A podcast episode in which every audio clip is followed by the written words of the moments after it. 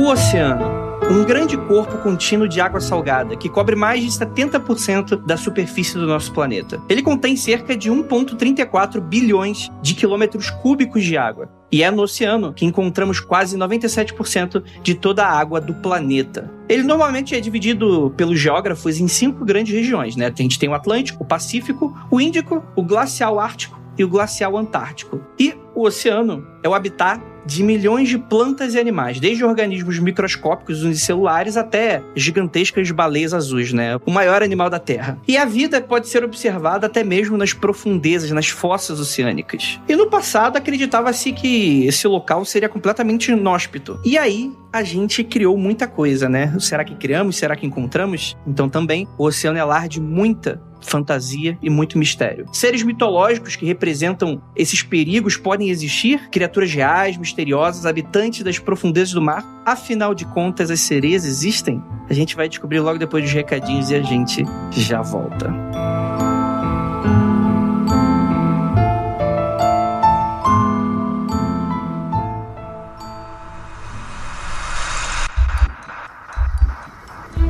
Nada de errado com seu áudio.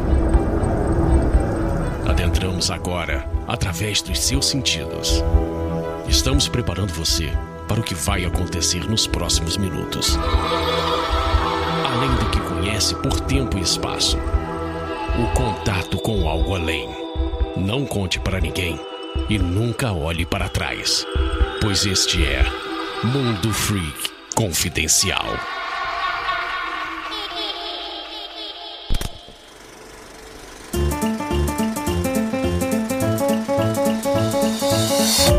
Aqui agora na área de recadinhos do Mundo Freak Confidencial. Prometo que vai ser bem rapidinho. Primeiramente, lembrar a nossa exclusividade com o senhor Spotify. Isso mesmo. Você encontra nossos episódios no aplicativo do Spotify e também no nosso site. Se você quiser baixar os episódios, se você quiser escutar, cara, seguir, tudo bonitinho, tudo gratuitamente pelo Spotify, online, offline. A parte de podcasts é completamente liberada para a versão gratuita do aplicativo. Você não precisa se acanhar. Dá uma olhada, dá uma baixada aí, que eu tenho absolutamente certeza certeza dá pra abrir esse espacinho bonitinho aí no seu celular, que eu tenho certeza que vocês vão adorar o aplicativo. Tem outros exclusivos, tem muita coisa bacana. Então fica aí qualquer dúvida relacionada à plataforma, entre em contato com a gente, que a gente pode ajudar, obviamente, questões de suporte. A gente não é o Spotify, tá bom, gente? Mais dúvidas relacionadas a como você escuta o Mundo Free Confidencial, você pode mandar mensagem pra gente, tá bom? Olá, eu sou Rafael Jacaúna, o believer oficial do Mundo Freak. Estou aqui para lhe convidar, fazer uma proposta. Que tal você conhecer uma nova plataforma, uma plataforma de streamer, para jogar um RPG com a gente lá no meu canal na Twitch, Jaca Freak. É bem fácil lembrar, Jaca como do Freak, Jaca Freak. Se você ainda não conhece, não fique de preconceito, não acho que é uma plataforma só de jovens, é de todos e todas. Estamos lá jogando vários joguinhos aleatórios e principalmente RPG às quartas, sábados e domingos. Quarta-feira jogamos Tormenta 20, aquele estilão bem D&D, bem caverna, exploração, mundo fantástico. Sábados Vampiro a Máscara e domingo, sempre um jogo one shot diferente, com grupos diferentes em cada jogo. Então, à noite, entre 7 e meia e 8 horas, começamos as lives. Apareça e pare de preconceito, porque a Twitch não é o demônio!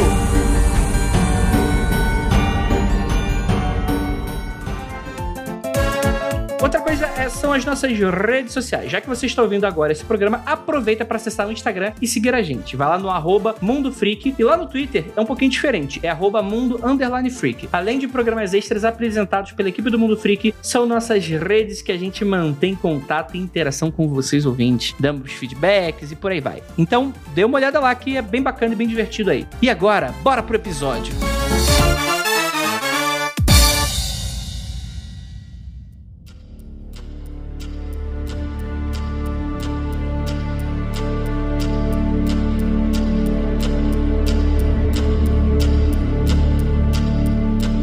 belas noites, queridos ouvintes! Está começando mais um Mundo Freak Confidencial e dessa vez submarino, porque eu sou Andrei Fernandes com meu escafandro e temos elas, a turma da Caixa Baixa do Mundo Freak Confidencial. É... pra começar, temos aqui ela, nossa queridíssima Jay. E aí? Oi, pessoal, tudo bem? Então, hoje eu tô aqui pra provar que sereias são alienígenas. Eita, olha aí, ó. Temos uma confirmação. Temos aqui ela também, nossa queridíssima Ananda. Olá, olá, gente. Olá, ouvintes. Hoje só quem tem um metro e meio pode gravar esse programa aqui. Exatamente. Eu tô muito feliz de gravar com essas mulheres aqui hoje. A gente nunca gravou junto, eu acho, né? Muito bem. E você, e você falou bem, Anandinha. Eu tô me sentindo aqui a Branca de Neve. Que filho da mãe. Eu vou morder sua canela, hein? É mulheres gravando hoje e o Andrei, sereias e sereio. Isso me lembrou de uma piada do Ari Toledo, mas deixa pra lá. É, temos aqui ela também, nossa queridíssima Ira Croft. Oi, gente. Pois é, além de estarmos mais perto do chão, algumas pessoas estavam confundindo. E confundiram eu com a Nanda, com a Jay, a Jay comigo e com a Nanda. Então, por que não fazer um programa pra bugar o ouvinte agora? Pra saber se o ouvinte sabe quem é quem aqui dessas três sereias. Olha aí. Gente, não é segredo para ninguém que os oceanos são o maior mistério hoje. Você tem o espaço, né? Oh, meu Deus, o espaço, o infinito espaço sideral, que é infinito segundo eu, não segundo os físicos, tá? Mas é que o que manda aqui no, no podcast, então para mim ele é infinito. E aí a gente tem os oceanos, né? Que é o segundo grande maior mistério, né? Para falar a verdade, tá aqui no nosso quintal e a gente não consegue ter mais do que 20% de saber dos grandes mistérios e de mapear esse oceano, né? Então, muitas vezes a gente olha pro céu, mas será que a gente tá olhando direito pro nosso quintal, para as águas, né, Jay? É isso mesmo, Andrei. Eu antes eu era muito fascinada pelo oceano, eu quase fiz faculdade de oceanografia, porque eu morava morava, né, em Santos, então já tava ali tudo perto. Mas é, para mim existem três mistérios que a gente tem no nosso universo, que é o universo, o oceano, que a gente não sabe nada sobre ele, e o nosso direito, né, e o nosso cérebro, né? Para mim são três coisas extremamente misteriosas e que às vezes a gente fala só do universo do universo, mas a gente tem aí, como você disse, no nosso quintal, os oceanos bem misteriosos. Isso aí. Você imagina se você fizesse, se você participasse do Mundo Freak, você ia ficar corrigindo a gente de orca, orca não é baleia, André, deixa de ser burro. Orca é um golfinhão. Eu descobri esses dias, tava falando com uma ouvinte, ela, ela faz parte de um laboratório de, de oceanografia e ela disse que tem muita física. Ou seja, eu não estou tão longe, eu ainda posso me bandear pra essa área aí. Olha aí. Ai, que legal. Eu quis fazer oceanografia também, mas por causa da região, porque eu sou lá do Vale do Ribeira, que é uma região caiçara e ribeirinha, então a água tá presente em nossas vidas muito, muito fortemente Mas não é planos, não, gente, porque a gente, pobre, faz faculdade quando ganha bolsa de alguma coisa, geralmente é pedagogia, letras ou contabilidade, é ou curso técnico, mas não quer dizer que a gente não tenha interesses por esses assunto, por esse tema também, até porque esses mistérios é o que mais dá ideias e criatividades para as nossas lendas também, né? Para mitologia e para para nossa cultura mesmo. Eu só fui conhecer sereias de uma forma literária depois de muito velha que eu fui ter acesso à literatura sobre isso. Mas desde criança eu sempre ouvi falar o que era sereia, porque a gente sempre teve o nosso mito também de sereia aqui no Brasil. Então é um ser que já existia na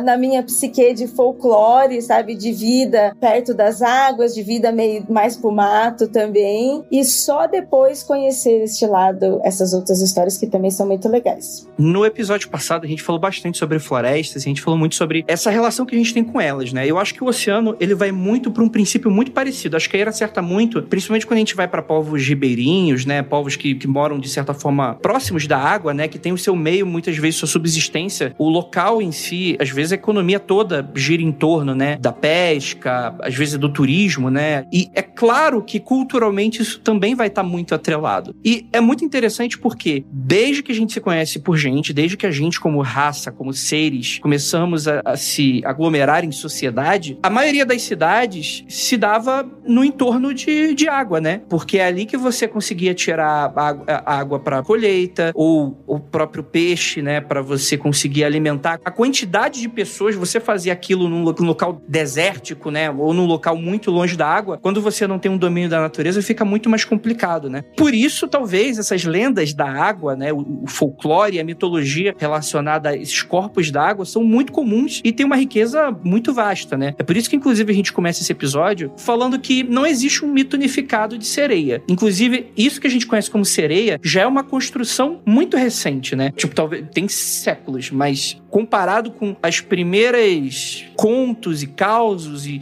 os primeiros encontros, né, seja eles espirituais, os encontros fantasmagóricos, né, ou interessantes, a gente vai ter em diversos locais do mundo, porque se tem água, tem gente que acredita que coisas, né, além da nossa compreensão, moram nessas águas, né? Então, até mesmo essa coisa da sereia. O que, que você imagina quando você pensa sereia, ouvinte? Você pensa na menina bonitinha, né? Sem sutiã, e aí você tem o rabo de peixe, e é isso, né? Mas, gente, não é isso que acontece em grande parte do mundo. Inclusive, eu acho que até os mitos que vamos falar aqui são mitos da água, mas eles são bem mais vastos, né? São bem mais amplos do que essa coisa do rabo do peixe e da mulher que canta, né? São figuras femininas muitas vezes, mas que são figuras muitas vezes fantasmagóricas, amaldiçoadas, ou simplesmente espíritos da natureza que são encontrados em diversos locais do mundo, né? Então acho que a gente pode começar de um start daqui. A gente vai dar uma mais geral aqui, né? O primeiro deles, acredito que seja o mais antigo, que seriam os sereios da Mesopotâmia, que você teria a primeira dinastia babilônica e que essas figuras eram, por incrível que pareçam, homens, né? Eram figuras muito associadas com figuras masculinas que viviam nas águas, os tritões, e que ainda assim existem também algumas figuras femininas um pouco mais raras de se encontrar, mas que nessa época o pessoal comentava bastante, né? Esse é o período neo-assírio que o pessoal fala, né? Onde que a gente tem até esculturas de sereias grandes, pequenas, estatuetas inclusive de proteção, né? Então você vai ver que para andar na água você precisa de proteção e por que não pedir para essas entidades, né? Tem até inclusive a lenda da deusa Atargatis, Atargatis, Atargatis. Não sei como se pronuncia. Desculpa meus assírios babilônicos que estão ouvindo a gente. É, ela seria a mãe e rainha assíria, né? E que ela se apaixonou por um pastor, né? Um mortal, né? Um pastor não de igreja evangélica né? No caso, ele tinha um, um, umas ovelhinhas, né? Só que sem querer, a deusa foi lá e matou o cara. Porque acontece, quem nunca? E aí ela, envergonhada, se lança ao lago e assume aí uma forma de peixe, né? E tem toda essa história, né? De que as águas não conseguiriam ocultar a beleza divina e por causa disso ela adotou um aspecto meio humanoide, meio de peixe, né? E aí muitos atribuem essa coisa de parte de cima gente, parte de baixo peixe, outros até como um peixe com braços e uma cabeça humana, que seria um pouco bizarro. Mas é isso, né? E aí a gente tem a Odisseia. Você lembra da Odisseia, Eira? Pois é, eu lembro da Odisseia. Nossa, muito cultural ela lembra da Odisseia. Claro que não, né? Eu lembro de ver filmes, ver sessão da tarde, ver esse tipo de coisa, né?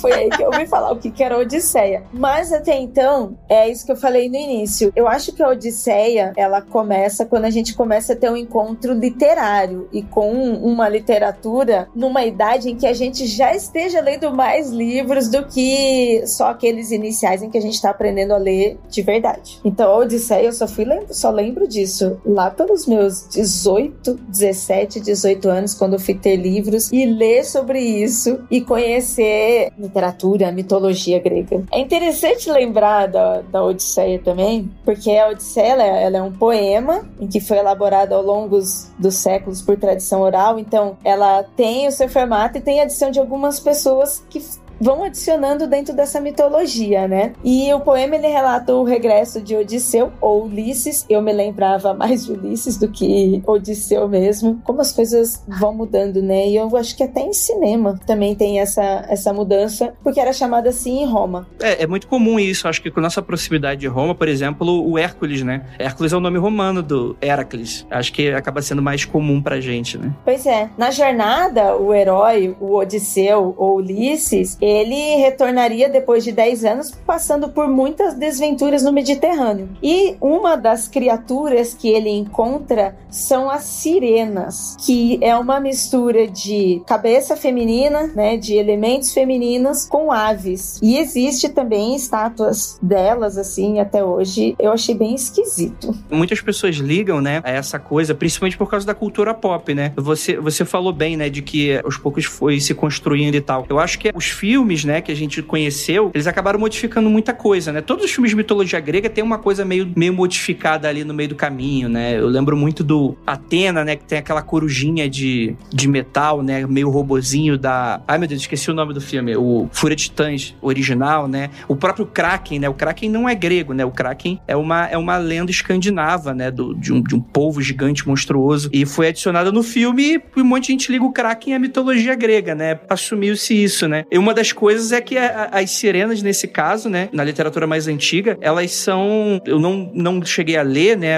as novas edições, eu não sei como se apresentam, mas é interessante porque elas têm asas, né? Elas são metade pássaro e não metade peixe. O que eu acho que você vai lembrar, Ira, no Witcher 3, quando, quando o pessoal, lá o, o Gerald ele vai para Skelling, eu acho que o pessoal faz uma excelente homenagem a isso, que as sereias elas são metade peixe, só que elas têm asas e voam, né? Então do nada você tá no barquinho e elas saem voando. Eu achei muito interessante esse rolê de na Odisseia as sereias, né, as sirenas, não serem figuras como a gente tá acostumado a pensar a sereia, né, que é metade peixe, metade mulher, mas sim mulheres associadas a pássaros, uma figura de, de esfinge mesmo, porque eu acho que isso é muito comum. Acho que nas mitologias ao redor do mundo de associar mulheres com pássaros, mulheres às quais os homens têm medo, às quais eles têm temeridade, né, por essa figura arquetípica. Na tradição iorubá, eu vou falar esse nome só uma vez, porque eu não posso ficar falando esse nome por preceito, a gente tem as yamis, né? Que são as tias. É uma sociedade de mulheres que rege o mundo, que media o mundo, né? A tarefa delas é essa. E são figuras de grande temeridade, principalmente por homens. É um culto restrito, meio homem não entra, homem não participa. Eu achei interessante esse paralelo, assim, arquetípico mesmo, né? Achei interessante também quando a Jay falou do desconhecido. A gente tem o universo, o mar e o cérebro, de que o mar também é, é arquetipicamente falando o nosso subconsciente, né? Ele é a nossa cabeça. Então, acho interessante como a figura do mar é associada a esse rolê do desconhecido, do medo, e eu acho interessante também como figuras femininas estão associadas a esse desconhecido e causam medo, né? Se a gente for pensar numa, numa estrutura patriarcal mesmo de pensamento, né? De que os caras têm medo de figuras femininas e associam isso ao desconhecido, uma coisa que, nossa, meu Deus, socorro, sabe? Numa das variáveis do, conto de Yara, que é uma das variáveis que mais me marcou e por isso que eu gostava de, de história de sereia quando eu era criança, era que ela estava se vingando dos homens colonizadores. Essa foi uma das versões que eu vi, entre diversas que se tem, né? Porque lendas vão acrescentando, vão mudando, né? É oral. E, e eu sempre achei isso sensacional, sabe? Depois de muitos anos que eu fui conhecer outras versões, aí eu fiquei até meio buchinha, sabe? Eu, puxa vida, porque eu gostava. eu gosto da versão da sereia, porque ela tá fazendo isso, porque ela também pode ser uma mulher mais poderosa, ela também pode fazer justiça com isso. Não só o medo e mistério patriarcal que eles têm, entendeu? Mas que o poder delas também demonstre isso, sabe? Sim, sim. Quando eu li a pauta, eu entrei numa pira completamente analítica, no sentido junguiano mesmo da palavra, sabe? De pirar nos arquétipos, assim, falar, ah, gente, faz muito sentido tudo isso. Sim. E eu acho que conforme a gente for avançando aqui a pauta, o pessoal vai ver que tem muito algumas características que assim, não todas compartilham, mas que tem algumas coisas em comum. Várias delas você tem essa coisa da, da atração, né, de você atrair a pessoa muitas vezes um homem, mas não apenas, pro mar, né? Pro mar, pra água, pro lago, pro rio, né? Então você tem muito essa questão do afogamento, né? Ou seja, de fato é, é aquela coisa do perigo, mas é muito interessante que inclusive essas sirenas aqui, não sei se ela que começa é a mais antiga, mas com toda certeza ela popularizou muito essa coisa da, de você ter o canto como a atração, né? E aí que você vê, né? Então a mulher como esse ser que atrai o homem, né? Que tem esse canto de sereia, né? Tem até o termo, né? O cara caiu no canto da sereia. Então, tipo assim, é aquela coisa. O cara não fez besteira. Na verdade, ele foi atraído por uma figura nefasta que o, que o puxou para sua petição. Oh, nossa, tem cara de mulher.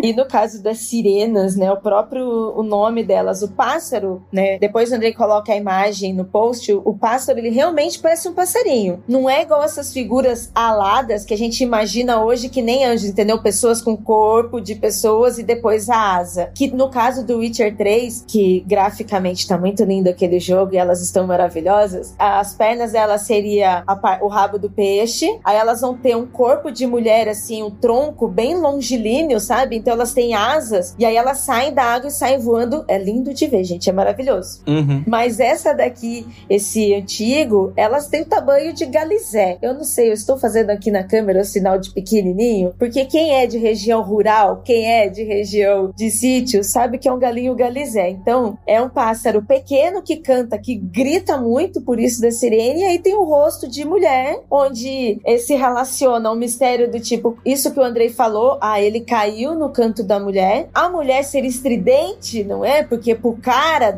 né, pros homens ficar ouvindo mulheres é cansativo, porque, né, nossa, a mulher fica blá, blá, blá, blá, blá. É isso que o cara pensa. Então, a figura, olha só que é uma figura de pássaro que não para de falar com a mulher e como isso é para causar é, medo nos caras. É legal que no, na Odisseia, né, o, o trecho para mim é um dos mais legais, assim, que você tem, né? Eu sempre gostei muito de mitologia porque aparecem os monstros e tal. Esse aí, depois que eles encontram a Circe, né, que é uma bruxa, né, meio deidade, você tem o alerta que ela faz, né? O pessoal fala, ó, vocês vão passar por um trecho que tem as sereias lá, né? Então você toma cuidado, é muito legal, né? Que aí ela dá a dica, né? Dá o, o bizu de que você tem que colocar cera, cera de, de abelha nos seus ouvidos e aí você consegue passar incólume pelo encanto, né? Da música que elas cantam e tocam, né? Elas tocam também, né? Inclusive tem uma estátua aí que a gente vai deixar no post que é dela segurando uma harpa de casco de tartaruga, uma, uma estátua bem antiga de representação dessas serenas. E aí o único que é o bonzão, que é o Ulisses lá, fala: Não, eu quero escutar porque eu sou bonzão. Só que me amarrem, porque eu não. não... Mas não se garante, né? bonzão, mas não se garante. Nossa, porque eu não é... quero cair em tentação. Homem é um bicho estranho, né? Não, eu vou lá, porque eu, eu vou ser amarrado pra ouvir.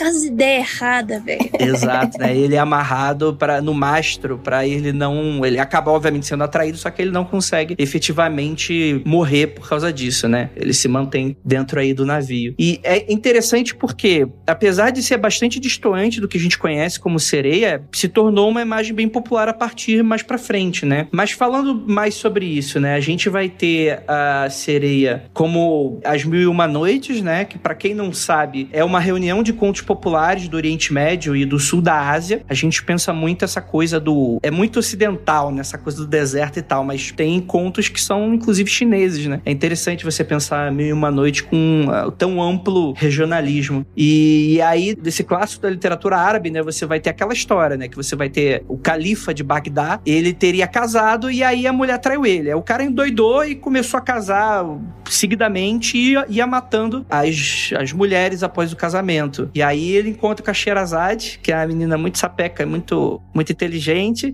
e fala: Ó, oh, te contar a história toda noite. E aí, depois de mil uma noite, cada uma história diferente, ele acaba se apaixonando pela Sherazade, aí ele vira feliz para sempre, talvez. Não cheguei até o final porque parei no 59. 1001 é, é muito difícil para mim. Eu ia falar que não deveria, né? Porque o cara, ele endoida, mata as mulheres, daí, no caso, ele se apaixona e vive infeliz para sempre. Ele tinha que tomar jeito na vida dele, né? Não se apaixonar e viver feliz para sempre. Eu fico bem incomodada com a, com a história de Mil e Uma Noites, pra falar a verdade. Pois é, é um conto muito pesado, cheio de violência. Isso se chama feminicídio, tá, gente? Ele desconta as frustrações dele nas mulheres e ele mata todo dia uma porque ele é um frustrado. Mas é interessante porque aqui elas não são sereias, obviamente, né? É, você tem os contos do Abdullah o Pescador e Abdullah o Tritão, no qual o protagonista é o Abdullah e ele consegue é, respirar embaixo d'água, né? Que você vai ter um pouco desse folclore de que existia um, existia um povo, aí eles não são metade peixe, eles são como se fossem pessoas normais mesmo, só que ele tem a questão que eles funcionam debaixo d'água. A gente não funciona, a gente quebra. Eles funcionam, né? Eles conseguem respirar.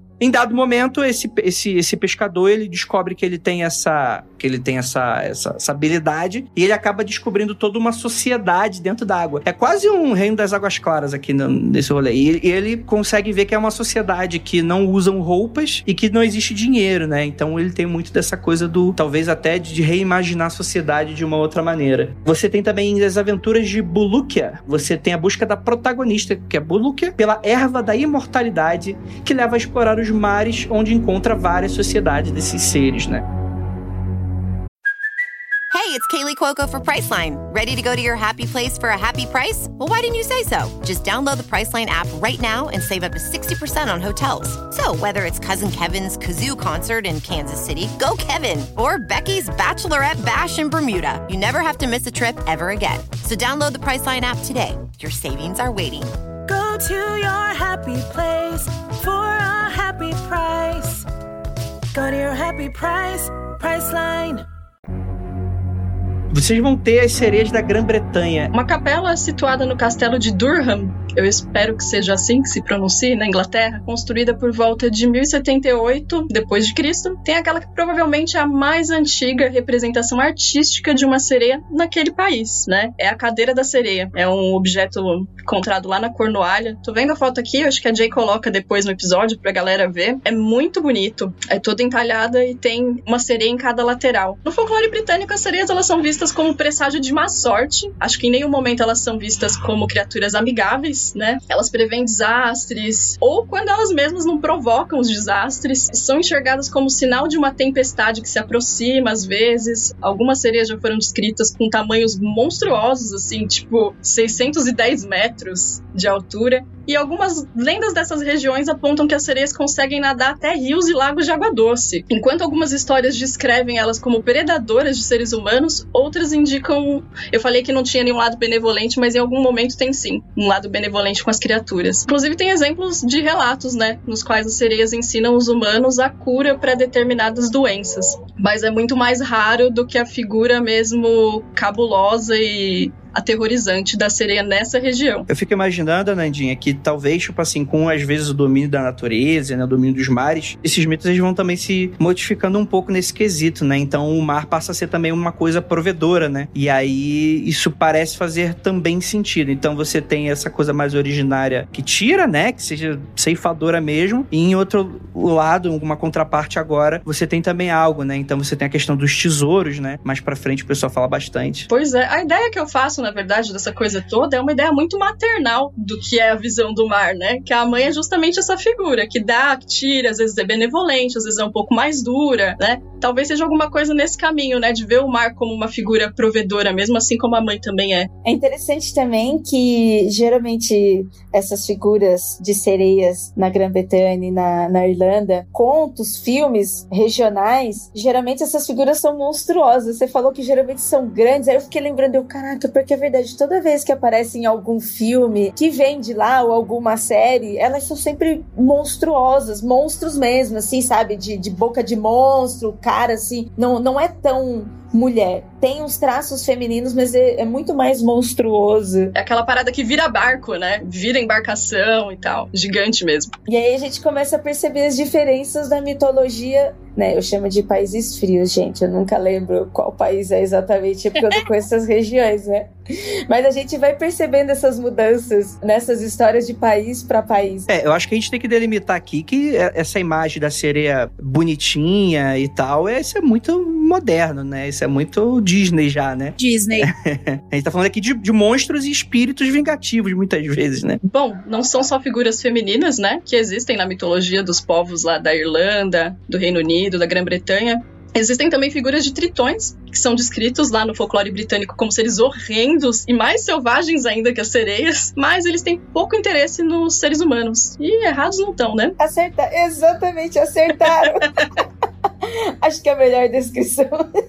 Mas eu gosto quando tem tritão, eu acho interessante. Eu acho que eu senti a falta de ter um tritão na nossa história, das nossas sereias aqui do Brasil, né? É, mas eu gosto dos outros personagens, a gente tem outros. Mas a gente tem, Ira. A gente tem um. Mas ele só é bem menos conhecido que a Yara, né? Que é o Ipupiara. Que ele, inclusive, dizem que ele é a origem do mito da Yara, né? Acho que o Andreoli chegou a comentar isso nesse episódio de folclore. Mas ele é bem mais desconhecido, né? Exatamente. Mas é como você falou, ele entra como uma origem, né? Depois a gente conhece Yara. E até poucos depois, né? Poderia ter muito mais. Meu super Sim. adoraria se tivesse uma sereia do Vale do Ribeira, sabe? Caiçara. Eu ia achar sensacional. Mas, Ira, já, tem, já temos você. Por que teríamos outras sereias? Ah, Deixa eu cantar aqui. Que bonitinho. Cuidado, hein? A Eira vai te pegar pelo, pelo pé, vai te arrastar lá para as profundezas dos rios de lá. É, você seria monstro. Dessa mesmo, com prazer. Você quer ser a sereia bonitinha ou quer ser a sereia monstro? Eu quero ser a sereia monstro. eu também ia, eu iria ser a sereia monstro pra causar mesmo. Entendi, tô, tô muito bem nesse podcast hoje. eu queria ser a sereia bonitinha e monstro. Não, só pode uma. Pô, quem disse? Não, de, desse podcast aqui eu sou a sereia bonitinha. Isso aí vocês ficam com a monstro.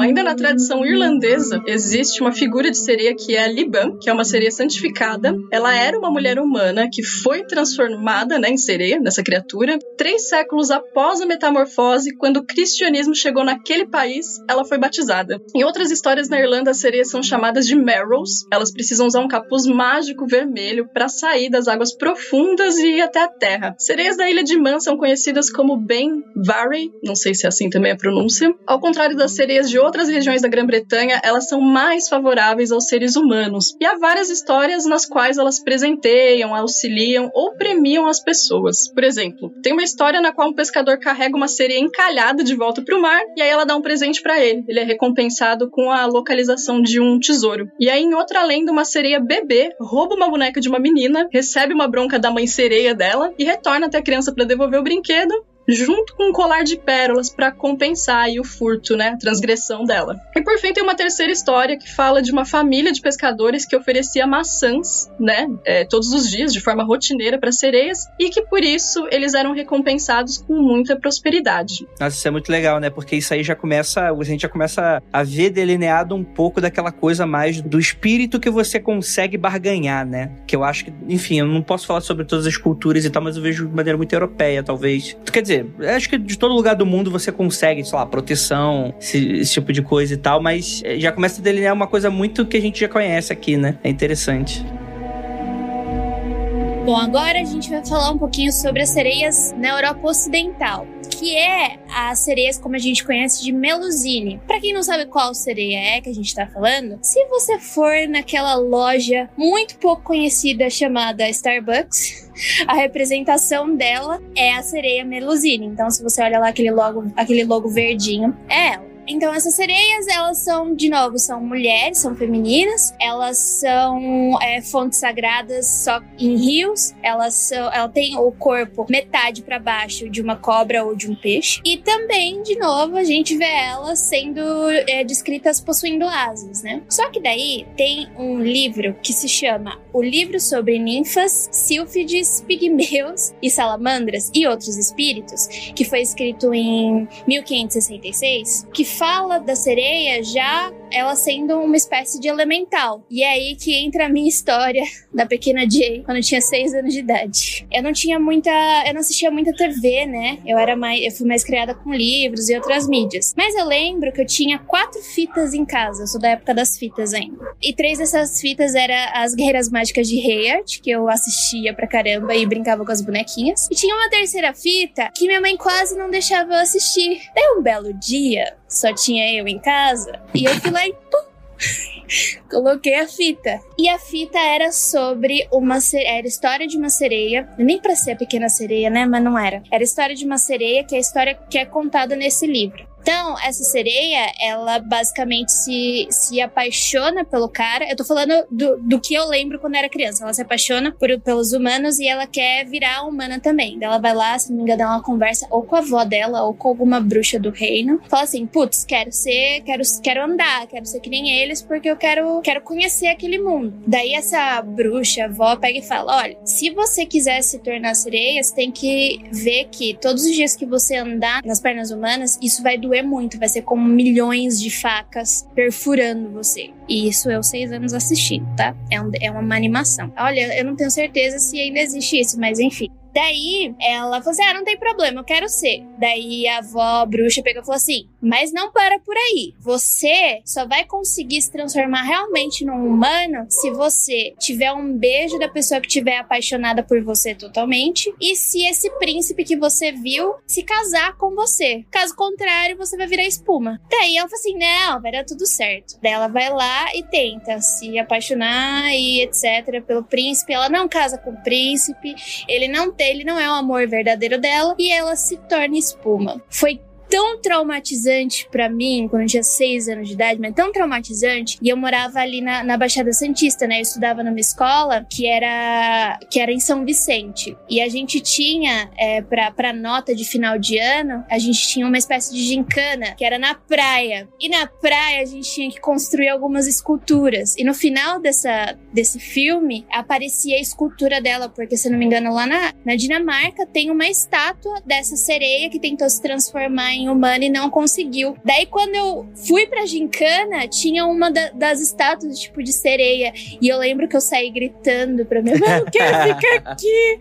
Pelo amor de Deus, eu vou virar espuma. Não. É, antes eu tivesse assistido Disney. Eu fiquei traumatizada. Eu, a partir disso, eu comecei a não gostar mais de mitologia e contos. Eu trabalhei muito no planetário com mitologia grega, mitologia nórdica, até a, a indígena, mas assim, eu, eu não é minha, meu forte. Tudo por causa desse, dessa fita desgraçada. É, rapaz, é pequena sereia, né? Eu acho que mesmo a Disney maquiando e deixando tudo bonitinho e tirando a parte mais violenta, ainda assim é uma história super violenta, né? Porque é uma princesa que entrega sua voz porque ela se apaixonou por um cara que ela não sabe nada, ela só viu o cara, ela só botou a cabecinha assim pra fora d'água, viu o cara, se apaixonou por ele. E mesmo que a Disney tenha tirado tudo isso depois, só o fato dela entregar a voz, ela escolher ficar muda, eu já acho isso pesadíssimo. E outra, ela tem todos os avisos, né?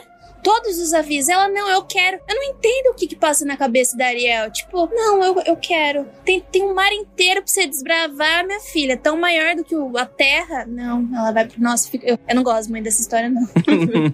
não, mas é interessante, né? Você tem esse final trágico e você, inclusive, tem algumas variantes, né? Inclusive, umas variantes bem. Como é que eu posso dizer assim, né? Cristianizadas até, né? Dizendo que uma das diferenças da. da a, bruxa do mar explicando pra, pra pequena sereia, né? De que uma das diferenças diferenças dos seres das águas para os seres humanos é que os seres humanos eles viviam menos, mas tinham alma imortal e iriam para o céu, né? Diferente dos das sereias que só virariam espuma. E assim, quando você para para ler esses contos mais modificados, dá para ver que não se encaixa muito bem no sentido que tipo assim, é um final trágico ela virando espuma no final, só que aí fala que os espíritos do ar pegaram ela e levaram ela para o céu e aí ela se torna uh, imortal igual qualquer ser humano. Então, tipo assim, apesar de tudo tudo. Ela se ferrou, mas não se ferrou tanto assim no final, né? Então tenta dar uma salvada ainda. E aí chegou a Disney e transformou naquilo ali, né? E é isso aí. Dentro desse hall de sereias, temos algumas sereias da Europa Oriental. E a gente tem as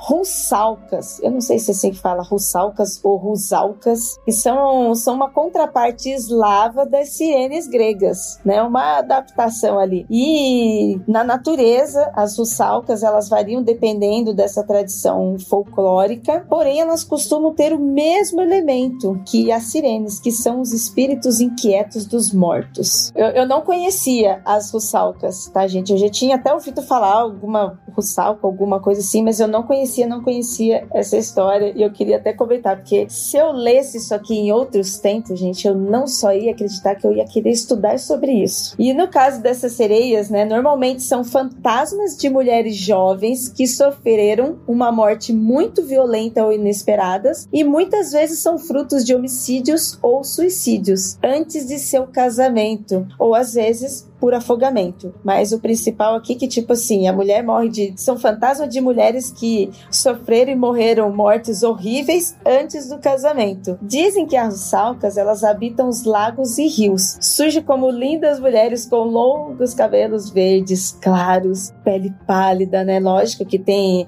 né? Toda, todo esse arquétipo, né, de mulher bonita tem que ser mulher branca, magrinha e pálida, né, alva como a neve, e ainda parecidas com algas, como se estivessem vivendo dentro d'água. Então, tipo, a pele delas são meio transparentes, né? Então, tipo assim, elas brilham à luz do sol, ficam meio transparentes. Elas podem ser vistas ao cair da noite, dançando juntas sob um brilho de luar e chamando jovens pelo nome, atraindo-os com o objetivo de afogá-los. Essas sereias, para mim, as russalcas, eu li isso aqui, eu pensei, isso é tão espiritismo, isso é tão espiritismo que se eu lesse isso na época em que eu era espírita, em que eu estudava e atuava, nossa, eu super ia relacionar a história dessas ussalcas com mulheres espíritos desencarnados que estão sofrendo pelo umbral e estão em busca de uma luz para seguir. É, eu acho doida a coisa do casamento, né? Que são figuras de mulheres atormentadíssimas que morreram antes de casar. Tipo, ai, minha nossa, não terei paz, o refrigério porque não casei, né? morri antes.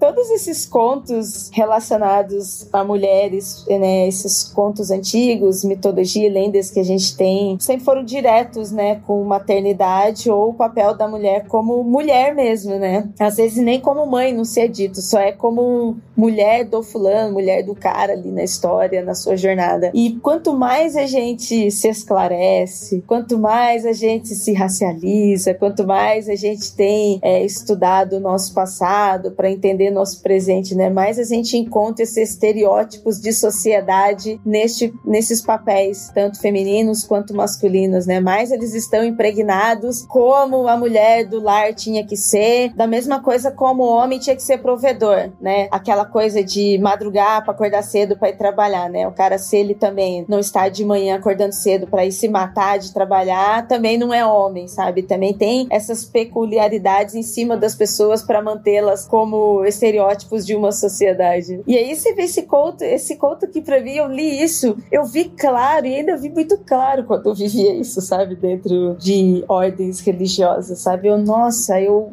eu estou lendo isso, parece que eu estou ouvindo o palestrante na minha ordem religiosa falando sobre isso, sabe? Nossa, sobre mulheres que desencarnam antes do casamento e depois com loucas. Isso é interessante porque tem o, essa questão mesmo do papel cultural, né? De você ter essa manutenção disso, né? De, de, um estado que as pessoas acreditam que seria positivo manter, né? Esse tipo de coisa, né? O mundo vai acabar se não for desse jeito e tal. Mas é interessante que todos esses, muitas vezes, contos e fábulas, eles vão muito ser, né? Quer dizer, é, ou vai te alertar para um mal que pode acontecer com você, de um afogamento, ou vai falar sobre essas questões de, tipo assim, se você não seguir esse padrão, você tá ferrado na vida e coisas nesse sentido, né? É interessante ver, tipo assim, como a gente como fora, assim, né? É claro que a gente, como sociedade, a gente não tá longe disso, né? A gente não está, como é que eu, como é que eu posso falar? Imune, né? A esse tipo de coisa. Não, mas... a gente continua fazendo.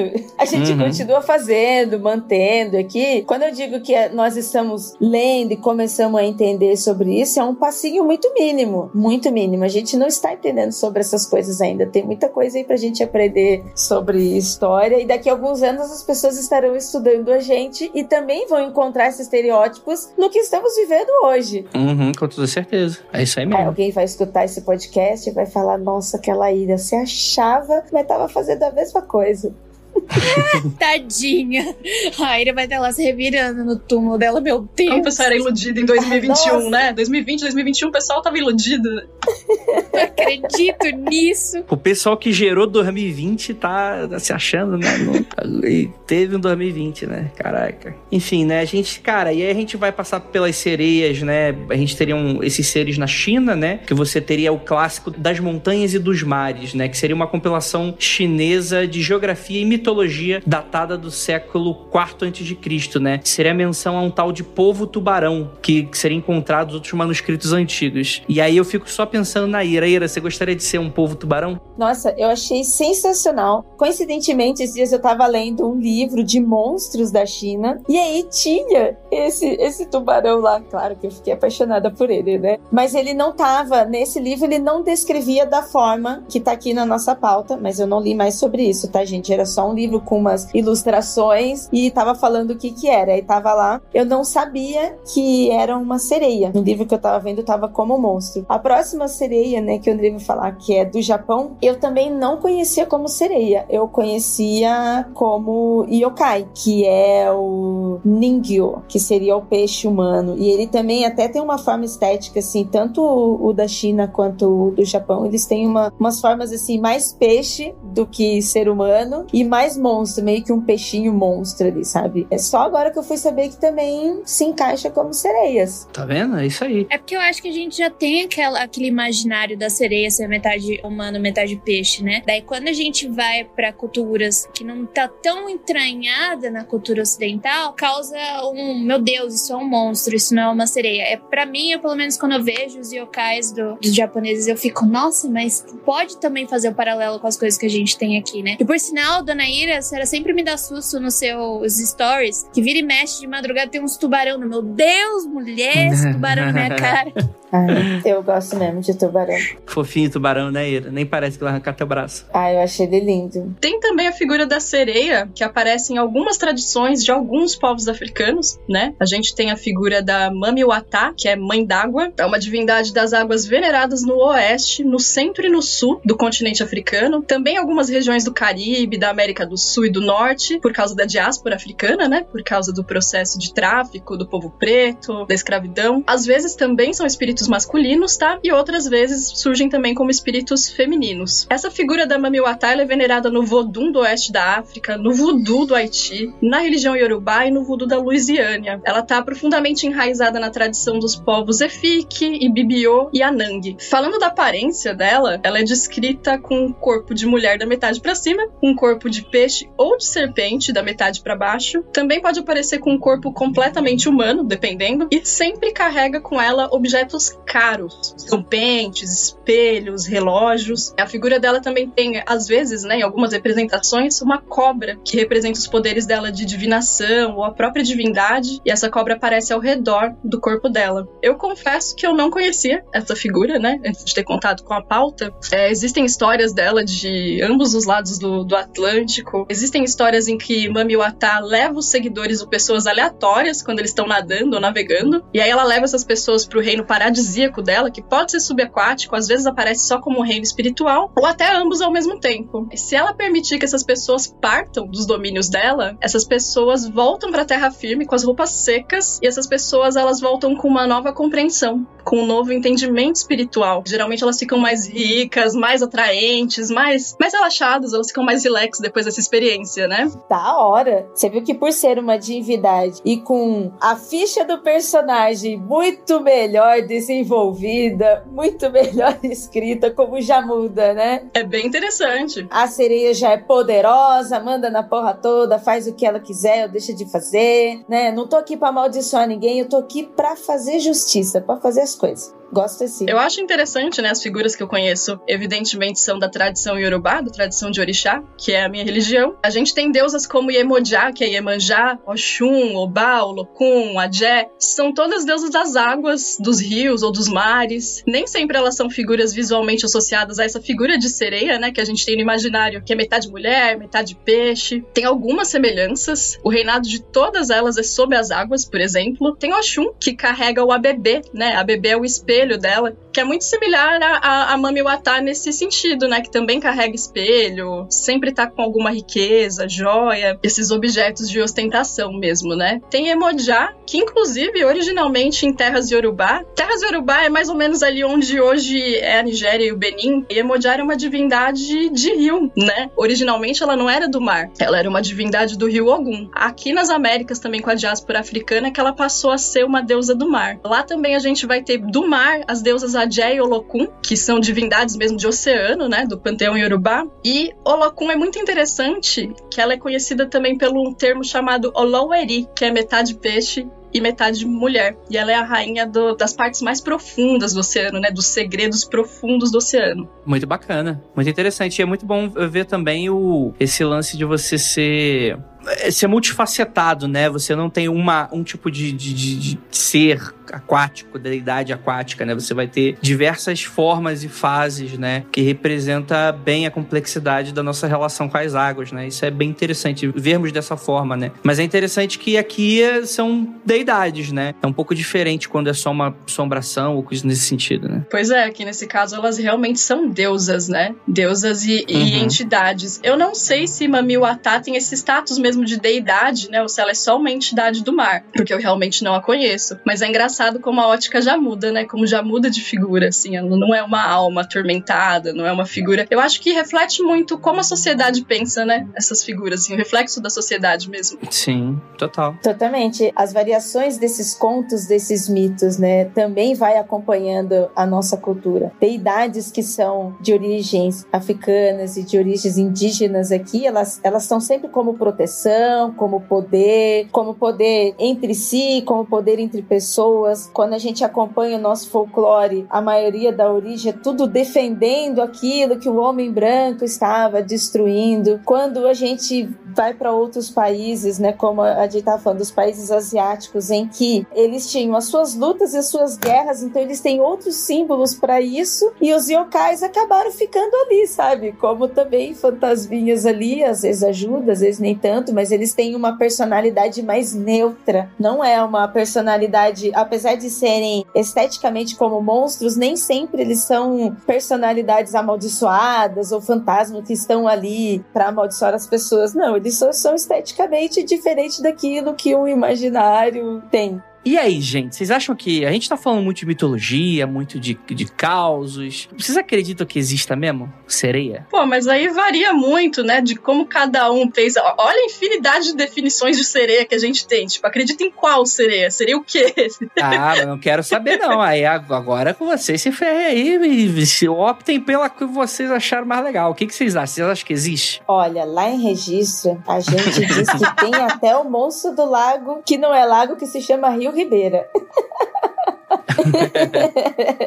e como diz minha mãe, só quem mora ali já ouviu Saci, Piá e Sereia cantar. Eita, rapaz. Porque, assim, a gente, por incrível que pareça, temos relatos de avistamento, sim, através das eras, né? Por exemplo, o Cristóvão Colombo, né, em uma de suas viagens, lá em 1493, ele alegou ter visto três sereias. Ele afirma que não seriam tão bonitas como conta as histórias, porque teriam traços masculinos em suas faces. Esse encontro também, o pessoal liga muito a questão dos peixes bois, né? Existe muito essa relação de que ao, ao, navegar muitas vezes por rios, né, nas Américas, né, rios amazônicos, você tem, não necessariamente precisa ser esse do Cristóvão Colombo, mas regiões que tem peixe boi. O peixe boi é muito associado à figura de sereias, né, do pessoal chegar aqui, ver essa imagética no rio, o peixe boi nadando e falar, caraca, a sereia existe aqui. E é esquisitão, né? Então você teria um pouco dessa, dessa questão, né? Muitos também desses casos eram compartilhados por marinheiros e piratas que viam também como símbolo de mau agouro, né? Como alguns dos, dos contos que a gente colocou aqui, né? E acreditavam que poderiam enfeitiçá-los, né? Em agosto de 2009, por exemplo, dezenas de pessoas alegaram ter visto sereias saltando das águas na Baía de Haifa e fazendo truques aéreos. A cidade israelense de Kirat Yam ofereceu uma recompensa, inclusive, de um milhão de dólares pela comprovação da existência das criaturas. Olha que doido. E aí você tem também, em fevereiro de 2012, o trabalho em dois reservatórios do Zimbábue parou quando os trabalhadores se recusaram a continuar afirmando que sereias estariam afugentando eles de lá. E tal fato foi relatado pelo Samuel Sipepanikokmo, que na época era o ministro de recursos hídricos do país. Olha aí, cara. E aí você vai ter diversos desses relatos muito interessantes, né? Inclusive relatos de farsa, né? Você vai ter, por exemplo, a sereia de Fiji, que seria um suposto cadáver mumificado e que teria sido exposto em Londres em 1822 e mais tarde acabou migrando para os Estados Unidos. Quer dizer, não migrando, foi migrado, né? Mas no caso é uma farsa, né? É, é uma costura meio que uma imagem mumificada com uma cauda de peixe costurada, né? Inclusive com um excelente episódio do Arquivo X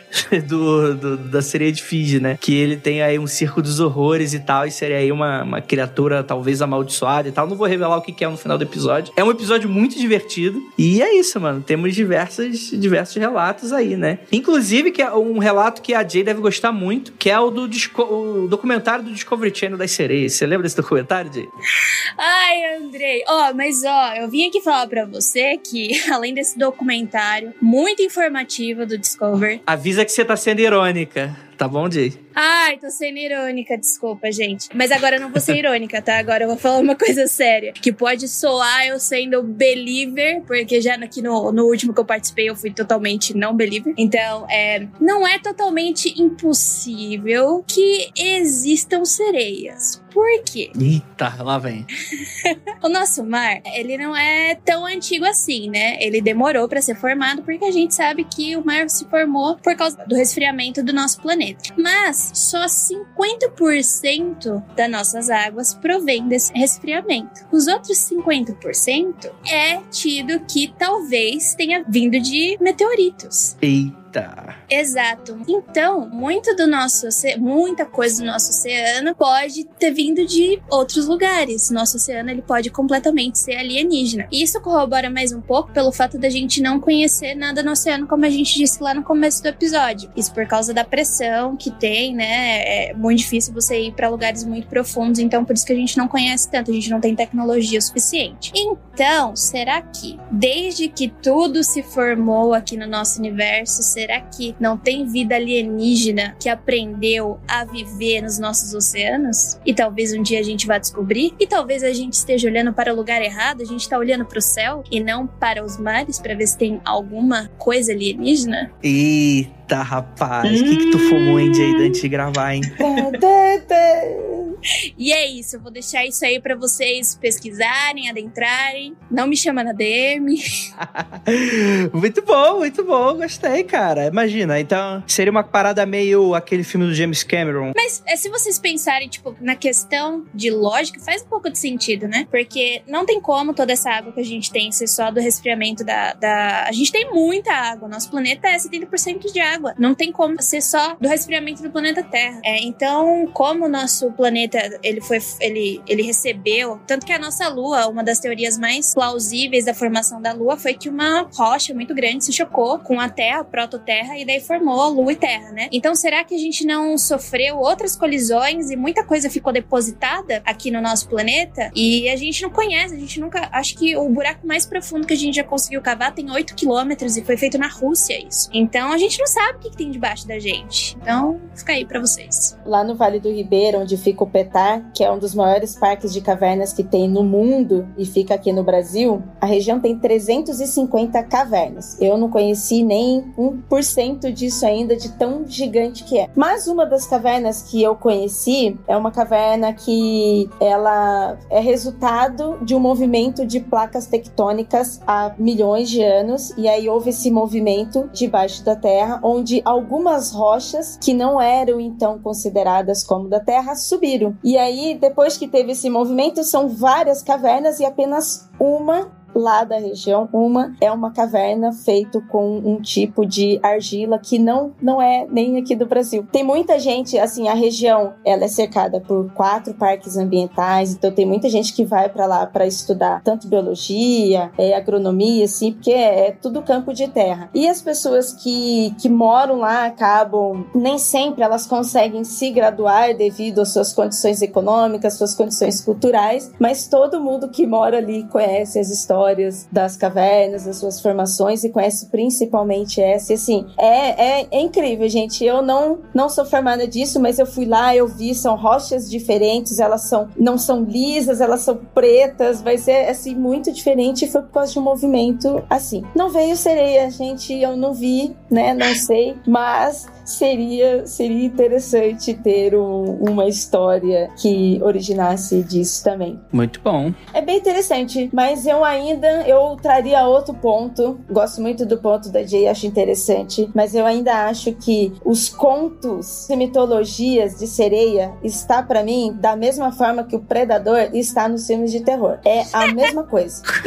agora eu quero, agora eu quero que você continue, vai. Agora, agora você teve a curiosidade. Elabore, elabore. Qual que é a origem do predador nos filmes? O medo do estadunidense porque perdeu a, a guerra do Vietnã. Por que, que ele perdeu a guerra do Vietnã? Porque ele se achava melhor, foi lá, os caras conheciam a terra, conheciam a mata, conheciam tudo e botou os americanos ó pra correr. Quando os americanos chegaram nos Estados Unidos, o que, que eles chegaram? Ai meu Deus, tinha um monstro lá e ele começou a matar tudo nós. Foi isso que aconteceu. Esse é a origem do predador. E eu adoro, gente. Eu adoro filme Predador. Eu acho da hora porque é o mesmo medo do homem branco e fazer merda onde ele não deveria. Essa é real. E os caras levantam toda a bandeirinha lá, bonitinho, mas a história é essa. Eu concordo com a Ira. Os contos de sereia, por mais que tenham algumas que são relacionadas à deidade, então os contos da sereia, para mim, a maioria é esse tipo de coisa. É o quê? O cara tava indo lá, para ele, o mar, o céu, é tudo um mistério. E o que que a vida inteira a gente escuta? Nossa, que a cabeça de mulher é um mistério. Nossa, mulher, ninguém consegue desvendar.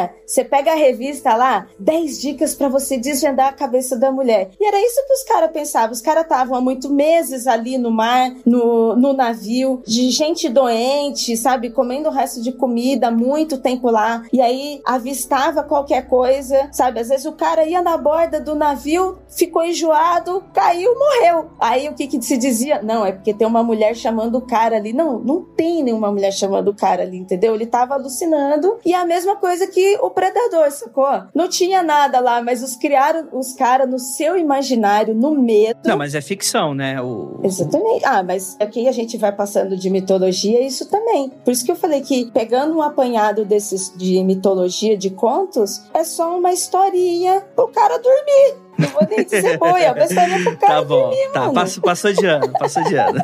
Muito bom, muito bom, muito bom. E que a Nandia, você não falou, né? Não, eu só queria dizer que eu acho que essas histórias e esses seres, eles dizem mais sobre a humanidade enquanto o que a gente é por dentro, né? Como a humanidade pensa, as dinâmicas que ela vive e tal. Pode ver que em cada povo aí tem algumas mudanças, né? Embora, tipo, a ideia inicial, o eixo principal talvez se mantenha, né? Mas tem uma mudançazinha aqui, outra ali. Eu acho que fala muito mais sobre isso do que a evidência de que existe um ser desse literalmente, né? Externamente, do lado de fora. Acho que isso diz mais sobre nós por dentro, assim, né? Cada sociedade por dentro, do que, ah, existe uma sereia ou alguém viu uma sereia e dali partiu essa história, entendeu? Sim, com certeza. Com certeza é isso, gente. Alguém, será que esquecemos alguma coisa aqui? A gente comentou, deu bastante, bastante história. O que, que vocês acham, ouvinte? Vocês acham que tem sereia mesmo? Você já, viu uma sereia, ouvinte? Momento para você abrir seu coração aí pra gente. Eu tô vendo duas aqui, maravilhosas. Ah, olha aí, ó. Ah, Tá, tá puxando o saco da pessoa certa. Isso aí que eu digo. Muito bom, gente. Muito bom, muito bom. Então é isso, gente. Ficamos por aqui. Gostaria muito de agradecer esses comentários maravilhosos que acompanharam a gente essa noite. É isso, gente. Beijo no popô e aquilo. Não olhem para trás. Porque vai ter a sereia predadora atrás de você. Tomem cuidado.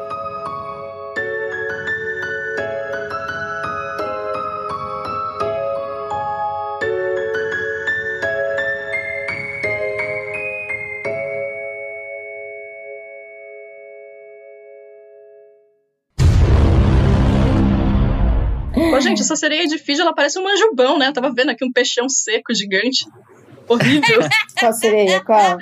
Ah, nossa. Eu acho que assim, pra mim, é, o, mais, o mais horrendo são as pessoas que tentaram fazer aparecer que existiam sereias, Que né? grotesco. Tipo, pegando peixe. mundofreak.com.br